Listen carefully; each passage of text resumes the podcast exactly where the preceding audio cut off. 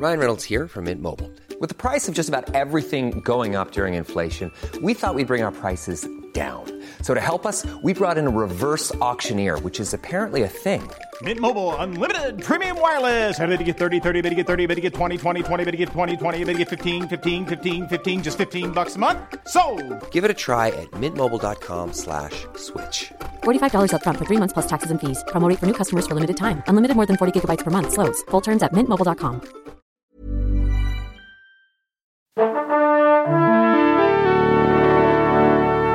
Pourquoi t'as choisi de faire ce boulot-là, toi Bah, si je fais journaliste, c'est évidemment pour être célèbre. Moi, je veux être connu. Tu sais pourquoi? Pour niquer les gonzesses.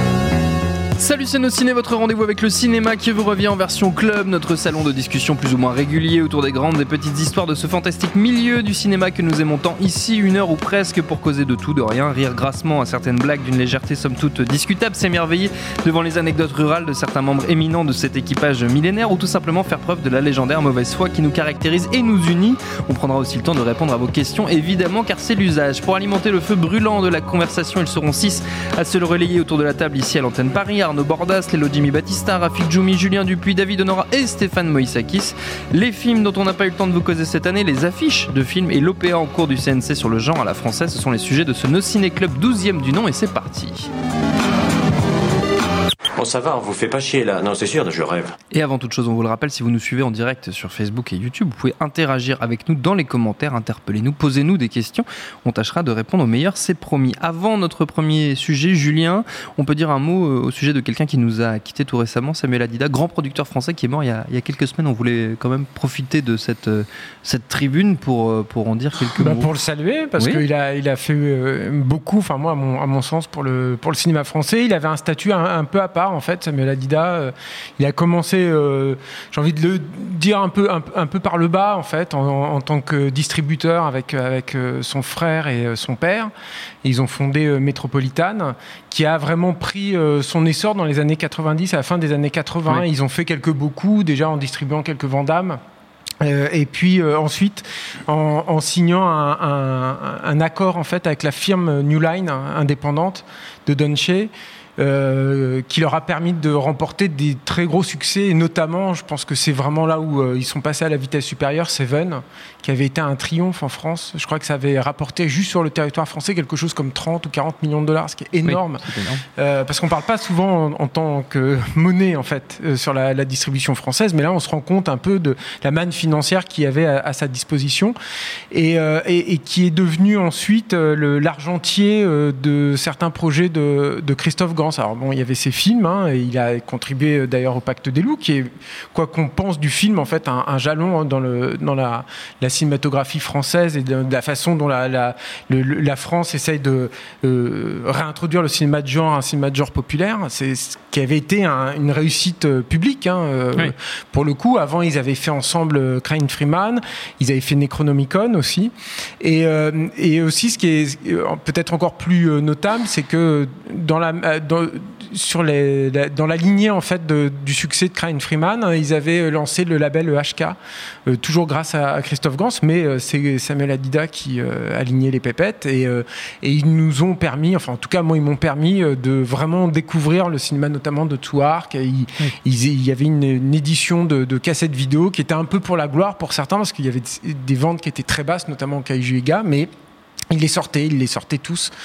Euh, et euh, il avait aussi euh, de temps en temps, il avait vraiment le nez euh, pour découvrir certaines personnes. Je veux dire Tarantino, s'il est devenu Tarantino, c'est en grande partie grâce à Samuel Adida. C'est, je crois que c'était Metro qui distribuait Reservoir Dogs en France. Il a produit True Romance, qui était un, scénario de, Tarantino. Il a d'ailleurs travaillé avec Tony Scott par la suite sur Domino, si mes souvenirs sont bons. J'espère que je raconte pas trop de. Et, euh, et il, a, il a participé, euh, pour moi en tout cas, et pour je pense tous les amateurs de cinéma de genre qui ont euh, vécu et grandi dans les années 90, il a vraiment, il c'était une figure très très importante en fait de ça, puisque il, distribuait beaucoup de films qui ont qui, qui comptaient quoi. Je- je- on peut se rappeler de Dark City par exemple. Oui. Je me dem- Euh, et, euh, et, et le, le truc avec Hadidar, moi je le connaissais pas personnellement, mais je l'ai vu dans beaucoup d'interviews, je l'ai croisé de loin, etc. Et il avait, euh, euh, c'était un homme d'affaires, hein, c'est indéniable, mais il avait, euh, il, était passionné enfin. hein. tu, sentais qu'il euh, qu'il- vivait ça, quoi. Il, euh, il- à l'époque où il faisait encore des grandes projections de presse sur les sur les Champs Élysées, qui est une époque un peu révolue aujourd'hui, bah il était souvent là en fait. Il essayait de, de, de tâter le terrain, de voir un peu comment le, le public réagissait. Donc, euh, donc voilà, je, je, il laisse quand même, alors, il laisse un, un- un- un trou parce que c'était une personnalité forte, Oui. et puis c'était un peu le porte-parole, c'est-à-dire qu'il était beaucoup euh, plus mis en avant, il se mettait en tout cas beaucoup plus en avant que son, son frère.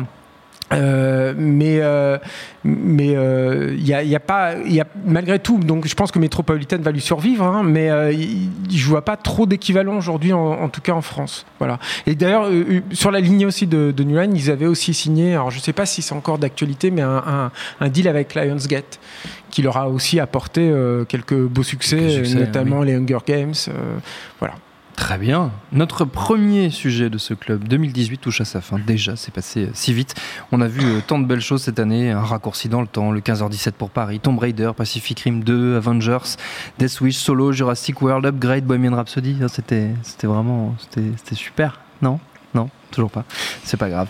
Euh, je taquine. Évidemment, il y a eu des belles choses, ne serait-ce que Les Veuves, qui est en ce moment à l'affiche, qu'on vous conseille, qu'on a fortement conseillé dans nos ciné, ou Les Indestructibles 2, que Stéphane Moïsaki se regarde religieusement tous les deux jours, ou Ready Player One, entre autres, quelques autres aussi dont on n'a pas eu le temps de, de causer. On va essayer de rattraper ça euh, ici. Qui commence Jimmy, tiens, Jimmy, toi, t'avais avais plusieurs, euh, Euh, ouais, ouais, bah, plusieurs après, euh, c'est films dans ta voilà, besace. je- J'ai des goûts un peu, un peu, Un peu un peu bizarres, craignos, oui. donc euh, j'ai quand même réussi à caler un extra sur Mandy, c'est déjà pas C'est mal. vrai. Euh, non, non, euh, moi dans les films qu'on n'a pas, sur lesquels on n'a pas fait d'émission, qu'on n'a pas vraiment cité dans l'année, euh, j'ai, euh, enfin, il y a le, le premier qui me vient en tête, c'est Force Reform de Paul Schrader, Ouais. euh, que, qui est un film, bon déjà, qui, qui, enfin, qui fait, qui marque un peu le retour de Paul Schrader à, à un film, à des films plutôt corrects, euh, parce que ça faisait un moment qu'il en avait pas fait. Euh, Enfin, ça faisait 20 ans qu'il faisait vraiment des choses assez médiocres. Et il y a aussi, euh, voire même catastrophique. oui, voire même catastrophique. Voilà, j'étais poli. Nicolas Cage. là, Oui, ça c'était horrible. Oh Voilà. là Et pourtant, Nicolas, Et et pourtant, pourtant, il y avec avait Nicolas Cage, donc il y avait vraiment, euh, j'étais prêt à, à l'excuser quoi. Euh, et aussi le retour d'Ethan Hawke qui avait pas fait grand chose non plus quoi. Enfin pour moi, c'est un gars qui était mort après avoir fait le Hamlet en 2000. euh, euh, Enfin moi j'adore Hamlet, hein, mais la, la pièce, je veux dire, mais il a fait une adaptation d'Hamlet par je sais plus qui avec Kyle MacLachlan. Enfin c'est, il faut le voir, hein, c'est, c'est incroyable. C'est Ça a l'air. c'est tu c'est vraiment- c'est assez, assez fabuleux. Et, euh, et donc là, non, voilà, il revient avec une histoire un peu, euh, enfin, une histoire qui est hyper actuelle euh, sur un prêtre qui est, qui est pris dans des histoires un peu de, de d'éco, euh, de terrorisme écologique. Et euh, enfin, moi, j'ai trouvé ça hyper bien. D'autant plus que c'est vraiment un film que la première fois que je l'ai vu, j'ai trouvé ça vraiment pas terrible. Et le film m'est- resté en tête pendant des semaines et des semaines. Je l'ai revu et, euh, et au fur et à mesure, je me disais, mais c'est, enfin, non, ce film, il est assez incroyable, quoi. Et euh, c'est uniquement en VOD par contre. C'est, euh, Oui. il n'est pas sorti au ciné malheureusement. Euh, il est sorti en France sous un titre complètement craignos qui s'appelle Sur le chemin de la rédemption. Pas mal. Ils se sont bien Je creusés. sais pas, tu t'attends à voir Richard Boringer arriver à un moment. Et voilà quoi, il y a celui-ci. t'as, je sais plus, il y a quoi d'autre? Il y a Sophie Antipolis, Virginie Vernier, bon, Ouais. sur un truc un peu plus contemplatif, expé machin. Enfin moi, je sais, pour le coup, j'ai vraiment adoré. Je trouve ça assez étouffant, assez oppressant comme film. Je connais bien Sophie Antipolis en plus. Pour euh, voilà, si tu veux une anecdote, je vais te la donner. Euh, c'est le, c'est le, le, le patelin où a grandi ma, ma, ma femme. Et, euh, et oui, voilà, autant on, le dire. On hein, arrive, dire. on arrive, Et, euh, on arrive sur et, les anecdotes. c'est, c'est le Palo Alto euh, de la, le, le Palo Alto français quoi. C'est la Silicon Valley euh, française dans, dans- près de Cannes et d'Antibes. Et c'est une ville absolument abominable. Enfin, c'est, Très bien. c'est euh, une espèce de cauchemar euh, avec un climat californien. Quoi. qui est bien retranscrit dans, dans ce bien film. aller faire mes courses. Ah bah Voilà, ouais, vrai justement, je me disais voilà, C'est vrai pour une que fois. nous avons un représentant de pour la- une fois de qu'il la est là, il va pouvoir un peu nous, euh, voilà, nous, nous faire un peu un brief. Non, parce que moi j'ai vu des trucs là-bas. En me promenant dans une forêt, j'ai croisé des gens en costard avec des sacs plastiques qui, qui erraient quoi, dans la forêt. Je me suis dit, mais qu'est-ce que c'est que cette ville, cette ville j'ai pas vu ça, moi. Non, mais par contre, oui, voilà, c'est des, coins un peu. euh, C'est un peu- Sophie un peu- Anti- Antipolis Underground. Ouais, plutôt underground. Bon, après, on va pas non plus tracer du côté de Grasse et tous ces coins-là qui sont encore plus. Problématique. on s'éloigne de notre sujet. Et donc, euh, parmi les autres films, euh, Jimmy, à part tes, Euh, à part tes, écoute, tes- je sais tes- plus, tes attends, j'ai pérégrinations dans le sud de, dans le sud-est Ah de la si France. si, il y, a- il y a Gootland qui était pas mal aussi, euh, même si la fin est, est complètement foirée. C'est un film euh, luxembourgeois. Mm. Euh, le, réalisateur s'appelle Govinda van Melle et euh, une, alors c'était décrit comme une espèce de Get Out luxembourgeois, euh, ce que je trouve pas vrai du tout. Enfin, déjà, ah, je, trouve, je trouve vachement mieux que Get Out. Et, euh, et en fait, quand on connaît le Luxembourg, c'est plutôt intéressant aussi. Et tu parles que des films dont il faut connaître les lieux, ouais, voilà, ça voilà. Bah, attends, j'ai encore pire. J'ai Diamantino euh, de Gabriel Abrantes et Daniel Schmidt qui est là. Il faut. Enfin, moi, je l'ai trouvé hilarant, mais parce que je connais l'accent des Açores. Parce que quand tu connais l'accent des Açores, ce film est hyper drôle, mais sinon c'est assez ultra c'est- spécifique. ouais, voilà. Ouais. Non, mais Ouais. sinon il y a euh, dans les trucs qui sortent à bientôt, il y a, il y a Utoya 22 juillet aussi qui est Oui. pas mal, Euh, qui est que je trouve euh, plutôt Pas guiré, mais pas mal. non, pas guiré du tout, mais euh, malgré aussi pareil une fin un peu ratée, mais euh, voilà, c'est un plan. Enfin, on l'a, je pense que ça a déjà été décrit un peu partout, mais c'est un plan séquence sur le massacre de Toya, donc Oui. euh, en Norvège. Et voilà, moi j'ai vraiment, enfin, j'ai eu le malheur de le voir deux fois en fait. La deuxième fois, ça marche moins bien, on voit un peu tous les défauts, mais sur une, une- sur une seule vision, c'est vraiment vraiment euh, percutant. Quoi. Très bien. Voilà. Julien, Euh, il paraît alors que tu avais un reproche à me faire. Euh, Oui, parce que euh, j'ai demandé à ce qu'on en parle et puis tu n'as pas voulu. Euh, Oh. Il faut que le monde sache. Et- mais j'avais réussi à en parler un tout petit peu, mais pas assez. C'est à, à la poursuite de Ricky Baker, euh, qui est le, le- le film de Taika Waititi, qui n'est pas sorti en salle en France. Et c'est- pas normal. C'est d'autant moins normal que je pense que le film avait un, un vrai potentiel en fait pour pour plaire au public. Euh, c'est un, peu un, un- c'est entre le, le survival et le film d'aventure et le ré- récit initiatique.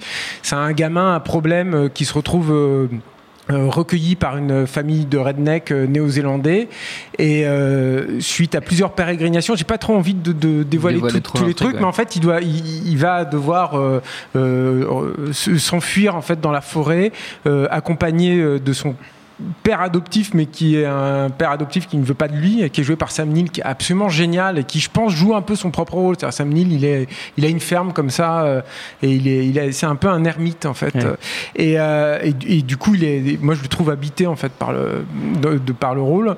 Euh, et donc, ils vont devoir euh, se réfugier dans la forêt. Et ils vont être poursuivis à peu près par tout ce que la Nouvelle-Zélande compte de, par toute la Nouvelle-Zélande en fait. Point. donc, euh, aussi bien les flics que des chasseurs, etc.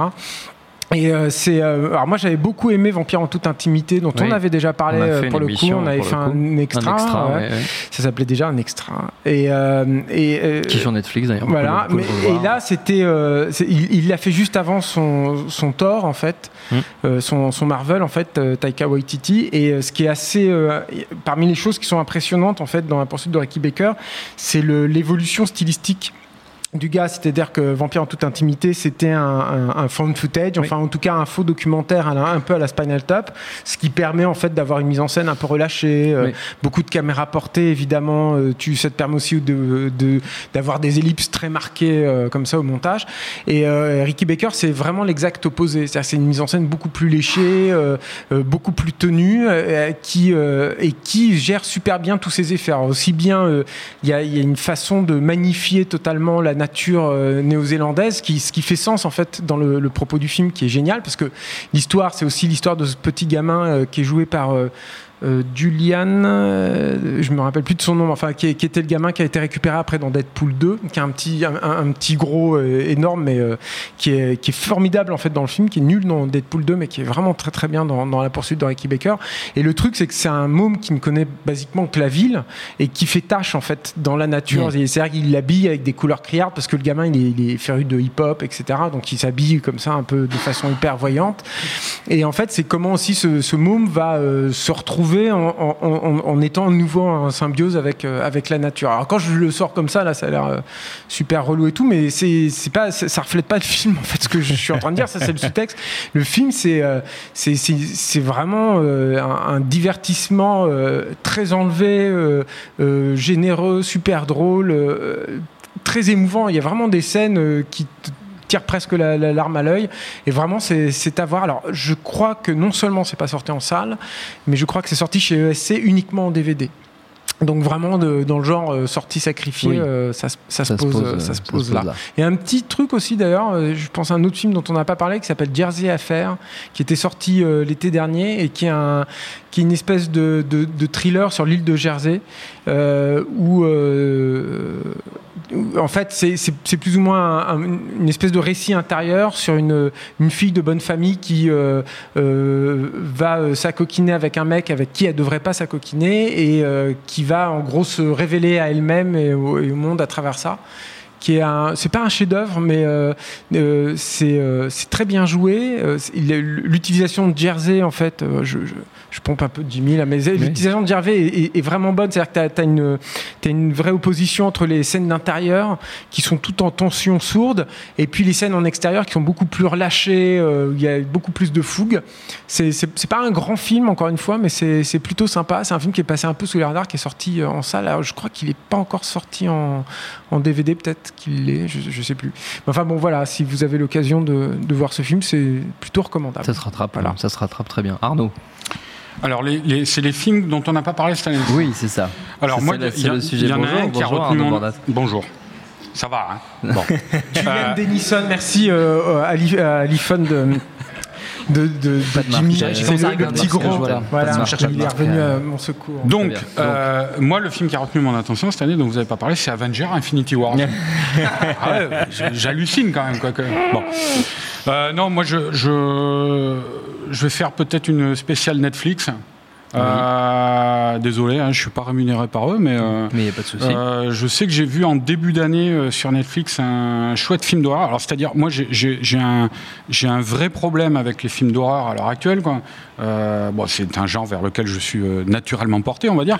Mais euh, je trouve que le genre se résume à une offre totalement binaire à l'heure actuelle, c'est-à-dire soit des machins à la Conjuring, des, des, des, à base- Des Ouais, ouais, non, mais des- surtout des, des, des, des films d'horreur, euh, enfin qui apparemment font un gros effet sur les spectateurs. hein, je, je ne me l'explique toujours pas, mais euh, qui sont des trucs euh, de ouais, de bouffer-moi peur là.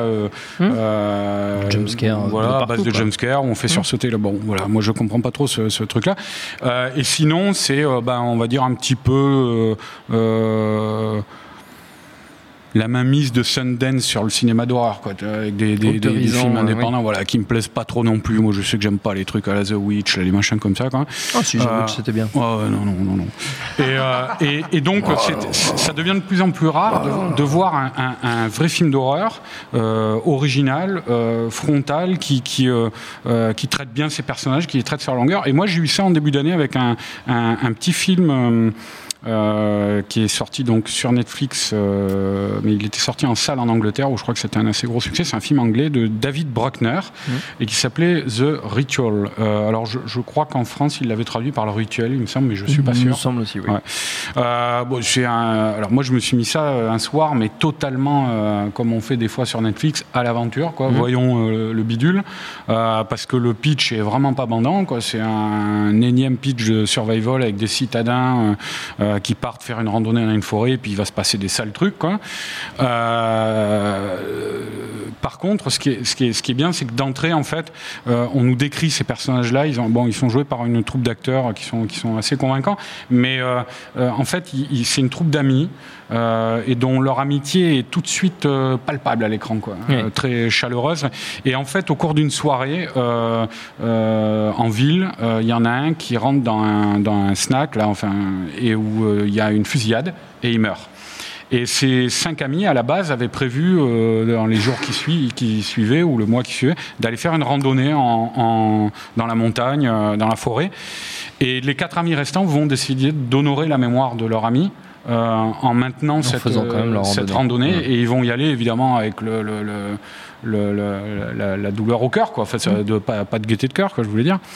Et euh, mais ils y vont et donc au début c'est assez funèbre assez euh, euh, et en fait peu à peu alors je veux pas trop spoiler parce que c'est quand même un film assez original je trouve encore une fois dans la, la production actuelle mais c'est pas du Blair Witch quoi. C'est-à-dire euh, ils vont tomber sur des phénomènes sur- plus ou moins surnaturels, mais on va dire qu'on va rentrer peu à peu dans un fantastique de plein pied, Mm. avec une vraie mythologie euh, visuelle et symbolique, quoi, euh, qui est illustrée euh, notamment par un, un- à un moment par un très beau monstre. quoi.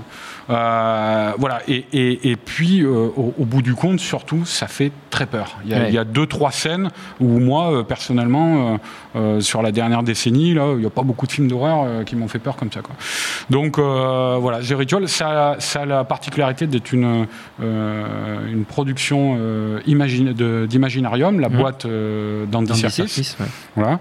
Et, et donc voilà, c'est parfaitement recommandable. C'est évidemment toujours disponible sur Netflix, donc Tout à vous pouvez le voir. Et puisqu'on parle d'Andy Serkis, peut-être qu'on peut Puisqu'on dire parle un de Netflix de, et Mowgli. puisqu'on parle d'Andy Serkis, on va peut-être dire un petit mot. euh, je sais pas si nos camarades ont eu le temps de le voir. Ouais, Mhm. Julien l'a vu. Parce qu'il est en ligne euh, depuis vendredi depuis, seulement. oui, depuis quelques jours. Et euh, donc, alors, euh, par où commencer euh, Mowgli? C'est euh, Mowgli, c'est un film à problème, évidemment. Oui. Euh, c'est un film qui a été tourné, il faut le savoir, il y a trois ans déjà. Oui. Euh, moi, je me rappelle, j'étais sur le tournage, enfin, c'était même trois ans et demi, parce que ça devait être début 2015. Et euh, qui a été tourné euh, alors à Londres, en studio et en Afrique du Sud. Et euh, c'est un projet qui remonte encore plus loin, puisqu'il avait été initié, il me semble, à l'orée des années 2010, hein, je crois. Et, euh, et le malheur de ce projet-là, ça a été euh, de se retrouver en concurrence avec euh, la- l'autre adaptation Oui. live, entre guillemets, quoi, de, De Jon Favreau. de John Favreau pour Disney, le livre de la jungle. Et, euh, et à partir de là, euh, tout est allé de mal en pis pour, euh, pour, le film d'Andy Serkis parce que le John Favreau est sorti avant eux. Hum. Euh, donc euh, Warner a décidé de décaler la sortie et puis ensuite ils l'ont encore décalé et encore décalé et jusqu'à euh, encore là, au- je sais pas l'été de cette année là, l'été 2018, on n'avait plus trop de nouvelles du film, on, s'a- on pensait qu'il allait sortir là, à la fin de l'année et puis boum, c'est tombé d'un coup. Netflix a annoncé qu'ils avaient qu'ils avaient repris le film et qu'il serait dispo là voilà, il est sorti donc vendredi dernier. Et, euh, et donc c'était le, le- le- le- le- on va dire le, le- le coup de couteau euh, de, de- de trop peut-être parce que enfin c'est pas moi je, je- c'est toujours pareil quoi c'était un film comme ça qui est assez spectaculaire quoi qui est assez euh, mérite une sortie en salle. euh, Voilà, il y a- il y, a- y a- y a quand même du scope quoi, dans le film. Quoi. Euh, ça, mérite, ça méritait une sortie en salle et c'est dommage de ne pas pouvoir le découvrir comme ça. Euh, le problème, c'est que je pense que Warner euh, a toujours eu du mal à croire ce film parce qu'au-delà euh, du problème avec Disney, qui a été un vrai problème, hein, Oui, bien sûr. euh, je pense que euh, Warner, a, a- dans le contexte où est arrivé ce film, je crois que le, le- film aussi, il a changé trois fois de titre. Quoi. Au début, ça s'appelait Jungle Book, après c'était Jungle Book Origins, ce qui est totalement incompréhensible puisque c'est juste une adaptation du roman de Rudyard Ça Kipling. pas grand sens. Et puis à la fin, ça s'appelait donc Mowgli, euh, Legend of the Jungle, je crois. Mm. Voilà. Mais Il a failli euh, l'appeler Greystoke Origins aussi, histoire Ouais, compliquer les choses. Mais euh, le, le, le truc, c'est que ouais, ce, ce film, il est- en fait, il est arrivé dans, un- dans un contexte euh, de bouleversement au cours des années 2010, quoi, à Hollywood. Euh, et, euh, et je pense qu'il en a clairement pâti. Moi, je me souviens que je- je- en discutant avec euh, Steve Kloves, qui est le, le, le producteur du film et qui est la- la- le partenaire de, De l'un des partenaires de Mm. Serkis dans Imaginarium, euh, Kloves, il, me disait en fait que déjà à l'époque, en 2015, donc je veux dire, le, et le film, il est comme ça à l'arrivée, quoi. hein. Il me disait, ça sera pas un film avec des grosses scènes spectaculaires, ça sera un film axé sur ses personnages et sur ses comédiens, quoi. Et, et le film est comme ça, donc on ne peut pas vraiment l'accuser de l'avoir changé. Moi, je trouve qu'à la vision, pour tout dire, euh, il y, a, il y, a, il y, a, il y a quelques, il y a un peu de retard au démarrage. Le, le début du film est pas très intéressant. Il est assez mal rythmé. Ils introduisent euh, certains personnages, je trouve un peu trop tôt, tout ça. Bon, mais après, au fur et à mesure, le film prend son, sa, sa vitesse de croisière et, et devient de plus en plus beau, surprenant euh, pour un pour un euh, pour un film comme ça qui à la base se destine à, à un public euh, familial, on va dire. Mais ça, c'était aussi le parti pris de, de, de, de Andy Serkis et de, ses, et de ses compagnons dès le début du projet. C'était de faire, de retourner aux sources du texte de Rudyard Kipling euh, et d'oublier totalement le, le- le- parce que la version de Disney, le dessin animé des années 70, et maintenant sans doute pour les générations à venir, le film de John Favreau, c'est ça qui a imprimé euh, euh, vraiment L'imaginaire li- collectif, ouais. Et là, il a, il a voulu retourner donc au roman de Rudyard Kipling, qui est beaucoup plus sombre, beaucoup plus Oui. même terrifiant à certains moments, beaucoup plus complexe plus aussi, violent, oui. beaucoup plus violent. hein. Et, et voilà, ils avaient des vraies ambitions artistiques qu'on retrouve à l'écran. hein. Je sais que les, les- leurs euh, comment leurs références graphiques, c'était les, les premiers films de Disney, euh, euh, les gravures coloniales euh, du 19e siècle, des choses comme ça. quoi. Et, et, et donc c'était un film voilà qui s'incluait mal, qui, qui arrivait, à- qui est mal arrivé dans une mauvaise période où Hollywood avait décidé, bon ça on en a déjà discuté dans nos ciné pas mal de fois, mais a décidé de, de- de changer totalement de braquet, de tout recadrer vers les, les méga franchises, des trucs comme ça. Et un film comme ça qui reste encore une fois par rapport à d'autres blockbusters actuels un petit film entre guillemets. Oui. Euh, euh, donc, euh, comme je disais, axé sur ces personnages, c'est- compliqué à imposer dans le paysage actuel du, du- du cinéma hollywoodien. Et je pense que ça a été un problème aussi pour Warner. Quoi. Ça a été un problème aussi. Bon, Il y a aussi quelque chose, je sais pas, peut-être Julien en parlera, qu'il en sait peut-être un petit peu plus, moi qui m'a étonné, parce qu'à une époque, on a vu aussi, quand, à l'époque où les dates étaient reculées, reculées, que c'était qui- que la Warner avait embauché euh, Alfonso Cuarón euh, comme conseiller visuel sur le film. Alors, c'est toujours pareil, il- peut-être il s'est, occupé de 3D, quoi, mais euh, évidemment sur Netflix, on n'a pas vu en 3D. ça Euh, ça aussi, c'est, d'intérêt, ça aussi, oui. c'est dommage. Après, c'est une 3D euh, post-produite. Ce qui est assez marrant, c'est qu'ils sont crédités au générique de fin, les, les mecs qui ont fait la 3D, mais évidemment, on le voit pas en 3D. Quoi. Ouais, ouais, ouais. Et, et, euh, et donc Quaron, j'ai regardé le générique de fin justement jusqu'au bout euh, et je n'ai vu son nom, plus, ouais. je n'ai vu son nom nulle part. Donc j'aimerais bien savoir ce qui reste de son travail dans ce film. Euh, voilà. Que, que que dire de plus euh, Sinon, Bah, on va bien parler peut-être un petit peu du film. Quoi. Faut, faut, faut dire aussi que c'est- euh, généralement bien joué. Enfin, et parce que la grosse différence avec le, avec le film de Favreau, c'est que le, le film de Favreau, tu as un acteur euh, live, hein, tourné devant fond bleu et euh, incrusté après dans un univers intégralement numérique Oui. et avec des animaux euh, qui sont tous animés à la main. Par ordinateur, hein, mais animés à la main, c'est-à-dire par image clé, comme tu animes en, voilà, en dessin animé traditionnel, etc. Serkis, évidemment, lui, et il avait un autre projet aussi euh, dont on n'entend euh, plus trop parler, qui est La ferme des animaux, aussi une adaptation de La ferme des animaux. Et, euh, et Serkis, euh, en grand défenseur en fait des vertus de la, de performance capture, capture. Euh, ré- réfléchit à ce projet-là euh, en, en tant que vecteur des, des possibilités en fait de ce, de ce modus operandi en fait. Mm. Euh, et, euh, et les animaux sont interprétés en tout cas pour le visage, alors peut-être une partie du corps. ça, je pense que ça a été beaucoup plus compliqué. Oui, oui, parce que par exemple, moi je sais que sur, sur le tournage, j'avais vu, la, alors sur un combo, ça je n'ai Mm. pas assisté, mais j'avais vu la scène où en fait Shere Khan, qui est terrible cette scène là, où il, a- Qui est il- joué par Cumberbatch. comme Benedict Cumberbatch, ouais, quand il approche Mowgli dans la caverne des singes, Mm. et euh, c'était Cumberbatch avec des prothèses pour faire les, les pattes du, Les du pattes, truc, ouais. un petit Mm. peu comme, euh, euh, comme euh, Cumberbatch avait fait sur, euh, pour jouer Smog. Quoi. Hmm. Ou, Serkis l'avait fait pour, pour jouer Kong aussi Mm. dans, dans- dans King Kong. Et, et, et c'est marrant parce que, alors en dehors du, du, du- du traitement, de la mise en scène, tout ça, qui sont très très différentes en fait du film de Favreau, tu as ce truc-là en fait, tu as ce, ce- ce- le fait que les, les, les animaux soient joués par des comédiens. Et, euh, et moi je sais que par exemple Christian Bell, qui est pas un acteur que j'aime toujours énormément, mais je le trouve formidable en fait. Dans, et tu le reconnais, c'est ça qui est toujours Mm. fa- formidable et assez fascinant en fait dans la, la performance capture, c'est que tu le vois. Enfin, moi je l'ai vu et à tel point que je trouve que le film est très bien joué, encore une fois. euh, mais euh, je trouve que Kate Blanchett, qui en fait des caisses, bah, elle en fait aussi des caisses. Et pour moi, ça a été un- plutôt un problème en fait Oui. dans, dans le film. Mais rien que pour ça, je trouve que c'est un, c'est un film à voir quoi en fait. C'est une, c'est une expérience en fait que tu que tu vois pas si souvent que ça en fait. Kate. Blanchett, c'est marrant parce que donc elle joue Cal, le, Ouais, serpent, le serpent, ouais. et, et Qui a un très beau rôle qui est superbe ce qu'ils ont fait avec qui, le et qui raconte le film au début euh, en, en voix off, quoi. C'est elle qui, qui narre le film. Et le début, ça fait vraiment, on a vraiment l'impression d'être dans le Seigneur des Anneaux, quoi, euh, avec la voix off de, de Kate Blanchett.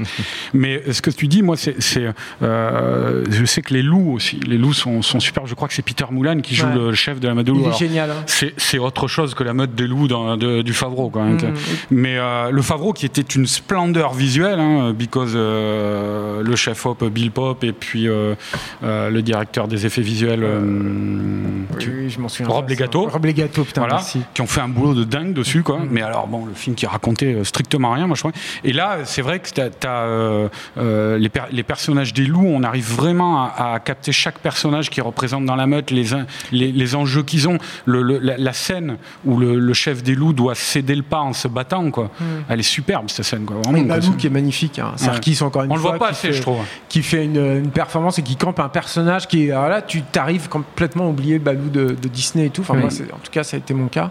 Et qui est magnifique, moi, je trouve. Est, est alors, ce qui, superbe. est, ce qui est étonnant, moi, je trouve, avec la performance capture, je sais pas si tu as eu cette impression, mais en fait, euh, quand tu vois le film, qui est, alors, qui est très empreint, bah, Rudyard Kipling oblige, hein, mais de, culture indienne, de, mystique indienne, euh, euh, on a vraiment l'impression euh, de se retrouver c'est- c'est- c'est-à-dire ces animaux à travers lesquels on voit les visages des humains, on a vraiment l'impression de se retrouver face à des divinités. Quoi. Mm. C'est très frappant. Moi. Il y a un côté comme ça irréel et, euh, bon, il les sacralise aussi. Il euh, à l'écran. La, première apparition du, grand éléphant, là, elle, est, superbe aussi. Il y a vraiment. C'est vrai que moi, euh, la première moitié du film, il y avait deux trois scènes où je me disais putain, c'est quand même un peu, c'est quand même un peu poussif et tout. Je dis bon, c'est vrai que c'est étonnant le truc de, la quête blanchette au début, mais je me suis dit, bon, ben on sent un peu, on voit qu'il a, il a bossé sur le, le Seigneur des Anneaux, tout ça et tout. Et en fait, le film, il acquiert sa personnalité au fur et à mesure. Et plus on se rapproche de la fin, et plus il y a des scènes hallucinantes, quoi. Moi, je, je veux pas spoiler, quoi. Mais euh, à un moment, il y a une scène, je pense que Mais tu vas le faire quand même. Non, non, non, non. À un moment, il y a une scène qui se passe dans le noir, qui est la scène, et c'est peut-être sans doute la scène qui fait que euh, Avec on le les conseillera singes, pas à tous les petits enfants, quoi. tu vois. Euh, mais une scène dans le noir avec en plus Mowgli qui vient d'assister à une cérémonie euh, euh, où il est recouvert de peinture rouge, avec les- il a une sorte de visage andro- androgyne avec les cheveux attachés en chignon derrière, et le gamin est hallucinant hein, comparé à l'endive qui jouait dans euh, le John Favreau. Euh, le, gamin a vraiment une présence à l'écran quoi, magnétique, quoi. Et il progresse comme ça dans, les ténèbres, dans le noir. Et je dis pas comment se termine la scène, mais cette scène, elle est, elle est, elle est très dure en plus, quoi. Et, euh, donc ça, c'est tout à leur honneur, je pense, d'avoir d'avoir essayé de proposer un film à partir de ce matériau-là, un film comme ça, quoi. Ouais, c'est assez étonnant. C'est dommage qu'on ne, le- qu'on ne le voit pas sur grand écran, mais au moins Ouais, vous pouvez le, voir c'est vous. La musique si est vous pas êtes, euh, terrible, hein, par contre. hein, Si vous êtes doté d'un abonnement. euh, Compositeur de Netflix, Evenly euh, Sword. Ouais, jeu vidéo sur lequel on Putain, dit ça- Sarkis ça- avait travaillé. Je- ça manquait d'un beau score, hein, Je, quand même. je vous signale qu'au passage, euh, on nous, on nous dit sur les, dans les commentaires que Arnaud Bordas est tellement cool avec sa barbe qu'il ressemble à un viking badass qui tranche des têtes et boit des litres de bière. Sachez que c'est pas juste, euh, c'est tellement c'est pas juste un look. je me vois, en fait. je me vois dans la glace ce matin C'est la- euh, C'est la, vraie vie. Il est vraiment comme ça. Euh, le No Ciné Club continue. C'est désormais une tradition. Pour notre prochain sujet, on joue. Show me what you got. Et on va commencer par un petit quiz, comme le veut la tradition. On va causer- Vous pouvez venir, euh, les amis qui restent Allez, autour, de, de- autour, de, autour de la table, là, qui sont pas encore venus au micro. David Honora, Rafik Joumi et Stéphane Moïsekis. Vous pouvez venir pour jouer. Vous allez vous répartir autour, des, autour des micros. Tu te mets à côté de mon micro Comme ça, je peux voir les réponses. Non, il n'y a que les questions là. Il n'y a pas les réponses. Tu veux t'asseoir sur mes genoux Ah oui. Non, je rigolais. Je rigolais. Merde. Ok, bon, très bien. Le temps qu'il s'installe, te- je, te laisse vous mettre un peu de explique. pèse sur ma chaise, si tu veux. Taisez-vous. il faut avoir un casque. Euh, donc, euh, non, il n'y a pas besoin de casque. Je, je- je dis les questions. Ah, pardon. Voilà, c'est pas le c'est pas le blind test encore. Euh, comme on va causer affiche de film dans un instant, je vous ai sorti de mes archives 5 superbes taglines de, grandes de grands chefs-d'œuvre du 7e art. À vous de les retrouver, de retrouver le film qui est associé donc à cette tagline d'affiche, sachant que certaines, certaines évidemment sont des traductions assez approximatives. Et je précise que c'est une idée originale de David Honora. On peut mettre le petit, euh, petit sticker magnifique. Merci Jules. Ça, ça va pas À la, m'aider. tec- à la technique. Vous êtes prêts pour la première? 50% homme, 50% machine, Robocop. 100% flic. Tout à fait, c'est Robocop. Oh putain. Herbert West a la tête sur les épaules. Ah, une il y avait mieux. sur Il, une assiette dans se bureau. prend pour Dieu, mais Dieu a horreur de la concurrence. Oui, bah, c'est moi qui fais les jeux. hein. Voilà. Formidable, Ça, c'était ça, Ok. c'était de la, ça, c'était c'est de la comme ça que je suis devenu ça, chrétien. Merde. Ok, donc c'est pas fini. Euh, la troisième. Ayez peur, ayez très peur. La mouche. Oui, c'est la mouche, tout à fait. Le combat d'un homme, pardon, je tape dans mon micro. Le combat d'un homme pour se la couler douce. Macron et les gilets jaunes. Non. pas du tout. Alexandre le Bienheureux. Non. C'est un film américain. Film de John Hughes. Il faut les journées de Ferris Bueller. tout à fait. Tout à fait. C'est Ferris Bueller. Pourtant, c'est un de mes films préférés, mais je me rappelle pas un Je l'ai homme. pas, je l'ai Ah, pas. mais C'est un c'est ado. c'est- c'est a man en anglais, c'est Ah, un homme. bon, Faisez-moi voilà, pas chier. Euh, et la dernière, sa vie était entre ses mains, maintenant son petit doigt est dans une enveloppe. What? Et ouais, c'est la vraie tagline de. Bah, un indice dans le, dans le titre, hein, sa vie était entre ses mains, maintenant son petit doigt est dans une enveloppe. C'est la vraie tagline du, du film. Répète Sa vie était entre ses mains, maintenant son petit doigt est dans une enveloppe. Un Indien dans la C'est ville. américain, ça? Hein? C'est américain? C'est un film américain. Attends. Un doigt, un doigt coupé dans une enveloppe. C'est un orteil. Ah, euh, The Big Lebowski. Tout à fait, c'est The Big Lebowski. Ah. Nom de Dieu, c'est la première fois que David Honora trouve une réponse à quoi que ce soit. On peut l'applaudir. Il fallait que j'ai. Bravo, bravo, bravo, bravo, bravo à tous. Bravo à tous. Euh, tu peux en proposer une, vas-y. Rafik Je te propose une tagline. Vas-y. Pourquoi Je sais pas. Portée, portée disparue numéro 2. Ah ouais, effectivement. Effectivement, elle était un peu plus vacharde que. J'avais aussi. Il est là. N'y allez pas, c'est une merde. C'est Les clés c'est de les clés de bagnole de Laurent Baffy. Il n'aurait pas dû le jeter à l'eau s'il ne voulait pas qu'il fasse de vagues. Il n'aurait pas dû le jeter à l'eau s'il voulait pas qu'il fasse de gars. Piège en vague. haute mer. Piège en haute mer. Piégeant au trou. Piège en trou. Piège en Ah trou. vrai, Super. Ok, très bien. Bravo à tous. Merci Jules. Euh, une petite euh, polémique. Vous pouvez rester Arnaud, Jimmy et Rafik et David de ceux qui parlent de- des affiches, des affiches de films. Les autres, barrez-vous. Euh, une petite polémique un peu pourrie derrière laquelle se trouve un vrai sujet. C'est pas tous les jours. Tout est parti de Vincent Cassel, un peu chafouin lorsqu'il a découvert l'affiche du Un prochain, un peu chafouin, oui, l'affiche du prochain film où il tient le rôle principal, l'Empereur de Paris, affiche qui, il est vrai, est tellement banale qu'on a farouchement l'impression de l'avoir déjà vu quelque part. Il s'en est ému sur les réseaux sociaux avant de retirer son message, mais le mal est fait, on a eu envie d'en causer de ces affiches, car cette banalité, elle est en réalité complètement volontaire, n'est-ce pas David Honora, qui répond aux Euh. interviews de la presse nationale sur ces questions. Ah, je sais. Euh, bah, volontaire, oui, je pense qu'il y a, y a un en tout cas, elle fait partie d'une forme de stratégie marketing. Il y a un truc euh, clairement avec les affiches, sachant que tout est à, à modérer dans le sens où, en fait, en France, il y a une, quand même une grande diversité de typologies de distributeurs, avec à chaque fois des, des combinaisons de sorties qui peuvent être très variables, qui peuvent aller de de quelques salles à, euh, plusieurs centaines, euh, et que du coup les stratégies marketing sont accordées en fait en fonction du, potentiel euh, commercial des films. Euh, en France et à l'international, des, des- des codes graphiques euh, se sont mis en place au fur et à mesure du temps. Euh, Il y en avait, mais même euh, dans les années, euh, dans les années 50 et avant, euh, qui, euh, se structuraient en fonction des, genres et des typologies de films euh, qui étaient mis en affiche. Et puis, euh, il y a eu, euh, disons, dans l'histoire de, l'affiche, une, révolution à un moment qui est que euh, ce qui était dans les mains d'artisans qui beaucoup travaillaient sur, du dessin et sur, comment dire, un, art de l'affiche. assez spécifique et assez codifié, ce- cet art-là est passé dans les mains de, graphistes avec la- la montée en puissance des outils de PAO, euh, Photoshop et, et compagnie, euh, qui permettent euh, De faire des têtes flottantes. qui, qui peuvent- qui permettent de faire Notamment. euh, non mais des, des, des- des trucs il y a notamment l'affiche du, la- du dernier film d'Oteniente euh, il s'appelle All Inclusive. All Inclusive euh, qui vient de sortir euh, avec enfin c'est vraiment c'est un, Photoshop disaster où on voit tout le, le casting du film qui est censé être les pieds dans l'eau, mais l'eau a été clairement enfin, rajoutée Rajoutée. par un calque euh, vraiment tout pourri. Et, euh, et en fait, ce, ce- euh, le- le- du- d'une certaine manière, on peut considérer que l'arrivée de, de- de- de Photoshop a euh, nivelé par le bas euh, le- l'art de l'affiche l'affiche, ouais. et a fait que, euh, y compris en fait dans les codes, euh, dans ce qui permet d'identifier euh, une, comédie française, dans ce qui permet d'identifier une comédie romantique, dans ce qui permet d'identifier un, film d'action américain, euh, les codes, d'une certaine manière, ont aussi été nivelés par le bas d'un point de vue juste esthétique. Après, moi, ce que je pense, c'est que pour la mission du distributeur, c'est de faire en sorte que le film trouve son public. Et pour ça, euh, l'affiche et la bande-annonce sont en gros les deux principaux euh, axes qui permettent de communiquer euh, au public ce que va être le film pour faire en sorte que dès le jour de la sortie et dès la première semaine, ça soit potentiellement les bonnes personnes qui, aillent voir le film. Et, ça, en fait, c'est- à, double tranchant. C'est-à-dire que d'une part, euh, il y a des codes qui existent et donc on sait que euh, une affiche euh, sur fond blanc avec une typo rouge, il y a de fortes chances pour que ça soit une comédie française. Si on utilise du rose, on va peut-être plus être sur un- une comédie romantique avec une histoire de mariage.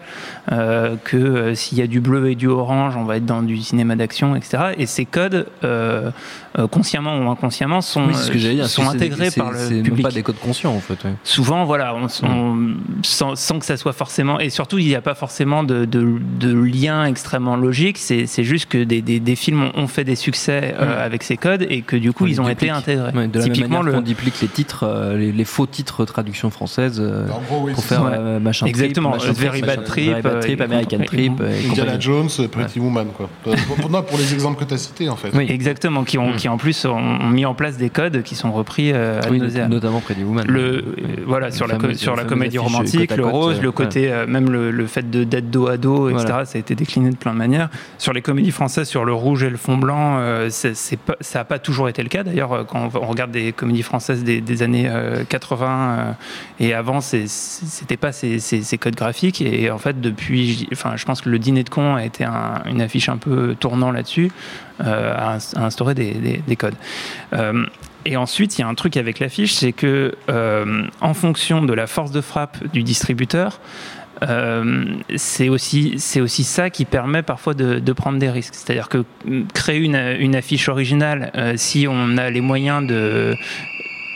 Ah, on va peut-être devoir évacuer le studio, non? Je sais Euh, pas. Je crois que Jimmy Batista Jimmy Batista a fait une connerie. déclenché l'alarme. Ce sont les aléas du direct. Ce sont les aléas du direct. Il a voulu sortir discrètement pour Non, mais je crois que Juliette et- va pouvoir désactiver crois l'alarme. Juliette est partie arrêter euh. On va attendre une seconde que, le, que ça s'arrête. euh, Même si on est en direct. Même si on est en direct, on peut continuer à parler, mais ça, Ça donnera un sentiment ça donnera un d'urgence. sentiment d'urgence à, à ce sujet pressant. Ce qui était notamment le but du- de l'évacuation de Jimmy Batista, c'était un problème utilise- C'est je dommage parce qu'il aurait pu meubler avec des blagues là pendant qu'on. C'est vrai. On n'utilise pas assez d'alarmes d'évacuation en podcast. C'est vrai que c'est rare. C'est un truc. C'est un truc rare. Je vois que Jules, euh, Jules, euh, Jules est atterré. hausse les sourcils. C'est pas un effet, c'est pas toi qui l'envoie depuis la console. Ok, très bien. Tu disais, David Bah, euh, je reprends vraiment? Je sais pas. Je sais pas On combien de temps ça va durer. Alors, c'est tout cassé? C'est un drame C'est une catastrophe. Euh, On nous dit Bon, qu'on nous entend, on nous entend malgré tout. On nous entend mal. Donc, bah, euh, on- continue, on va- David. On va reprendre. Et donc, euh, oui, je voulais, je voulais juste terminer là-dessus. C'était que, euh, avant de rentrer dans le, dans le débat, c'est que, en fait, euh, avec une très grosse force de frappe, c'est aussi ça qui peut permettre euh, de faire des, des choses originales parce que euh, pour, euh, pour proposer des, des nouveaux codes visuels ou des, ou des codes originaux, il faut aussi euh, avoir la faculté de, de faire en sorte que l'affiche elle soit vue partout. Oui. Et, euh, et euh, j'ai des exemples. Enfin, j'en- ai pas 56 en tête, mais je- par exemple, l'affiche euh, de The Social Network euh, proposait euh, une Oui. composition assez originale. C'est original, ouais. Et elle était aussi soutenue par Hmm. une, très, une très large diffusion. Par une diffusion, ouais. Et, Et, du coup, par une, par une, on va dire, une reprise du code de, de l'image, d'ailleurs, qui, qui a fait école, parce que maintenant on le revoit. Alors voilà, donc on après c'est le dire, assez c'est qu'en fait une affiche Ouais. originale qui, qui donne un film, Qui qui, sens. accompagne un film à succès, derrière va être détournée et reprise et créer euh, un essaim de- de- Mm. d'affiches moches euh, qui en fait singe simplement euh, Oui. euh, l'affiche de départ. Ce qui n'a rien de nouveau, en fait. Oui, bien sûr. Et, ça, c'est un truc, euh, y compris sur les titres. D'ailleurs, euh, on parle des Very Bad Trip, mais euh, les euh, Il était une fois euh, Oui. quelque chose et, euh, et euh, Y a-t-il un flic pour sauver la reine qui, ou- et, com- et compagnie qui n'ont aucun rapport avec le titre original sont aussi des, des déclinaisons Oui. euh, de euh, succès de- de succès. Mm. Trafic Oui, non, mais, effectivement, le- le- le- cette idée comme quoi les, les, affi- les affiches en général devraient être des, des productions originales, elle, elle est un peu curieuse, euh, comme si on attendait que l'affiche soit euh, en, en elle-même une œuvre d'art, en fait. Mm. Euh, Mais ce qui a été le cas sur certains films, quelque part. il y a Non, une- mais ça n'empêche qui, pas. qui n'a Mm. jamais été une, une, Une une norme. constante, une norme, Euh, ouais. Tu reprends. euh, euh, moi, je sais que bon, à l'époque où je me faisais chier à faire Ah. beaucoup de, de jaquettes euh, vidéo euh, pour ma collection, j'ai, euh, sur les films des années euh, 30 et 40, hein, la moitié du temps, je me disais merde, c'était ça l'affiche de, de, de- Ouais. de- de l'époque, une espèce de, de James Stewart mal dessiné euh, euh, à la, à la. L'alarme repart. Continuez. Chaque fois que Jimmy Baptiste a fait quelque chose, l'alarme repart. Ça s'était arrêté, c'est reparti. Bref. Donc il y a- eu des périodes, euh, semble-t-il, où il y a, où il y a eu une espèce de d'emballement euh, euh, comme graphique et notamment euh, dans, dans comment dire dans l'excès dans le trop plein je me sou- je pense que c'est plutôt dans les années 60 euh, James Bond a lancé cette Oui. De ce, moi ce que j'appelle l'affiche explosive, c'est-à-dire vraiment la, la construction en explosion, Oui. avec en gros le personnage au milieu et 10 milliards de, de scènes d'action dans tous les coins. Oui. On en a eu pendant 10 ans des comme ça. Alors c'était marrant parce que surtout quand t'es gamin, euh, de pouvoir regarder les détails euh, et tout ça, ça fait un petit film en soi. Mais il y avait rien d'original euh, là-dedans et à moitié du temps, ça ne vendait pas le film non plus.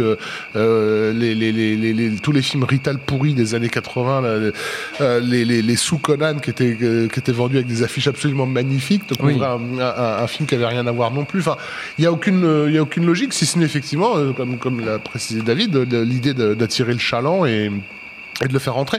Et en plus, il faut pas euh, sous-estimer l'impact qu'a eu euh, la, la vidéo là-dessus, parce que euh, avec les, les, les- au départ, le réflexe sur les jaquettes euh, vidéo était de reprendre l'affiche Oui. euh, l'affiche sale, et très vite, on ils se sont aperçus que ça marchait pas tant que ça, parce qu'elles avaient été conçues pour être vues De manière très sur, large. sur un, ouais. large voilà, Mm. format, euh, et que euh, dans la concurrence euh, incroyable que, que, que faisait l'étalage de, de, de jaquettes dans le vidéoclub, il fallait vraiment se détacher immédiatement. Quoi.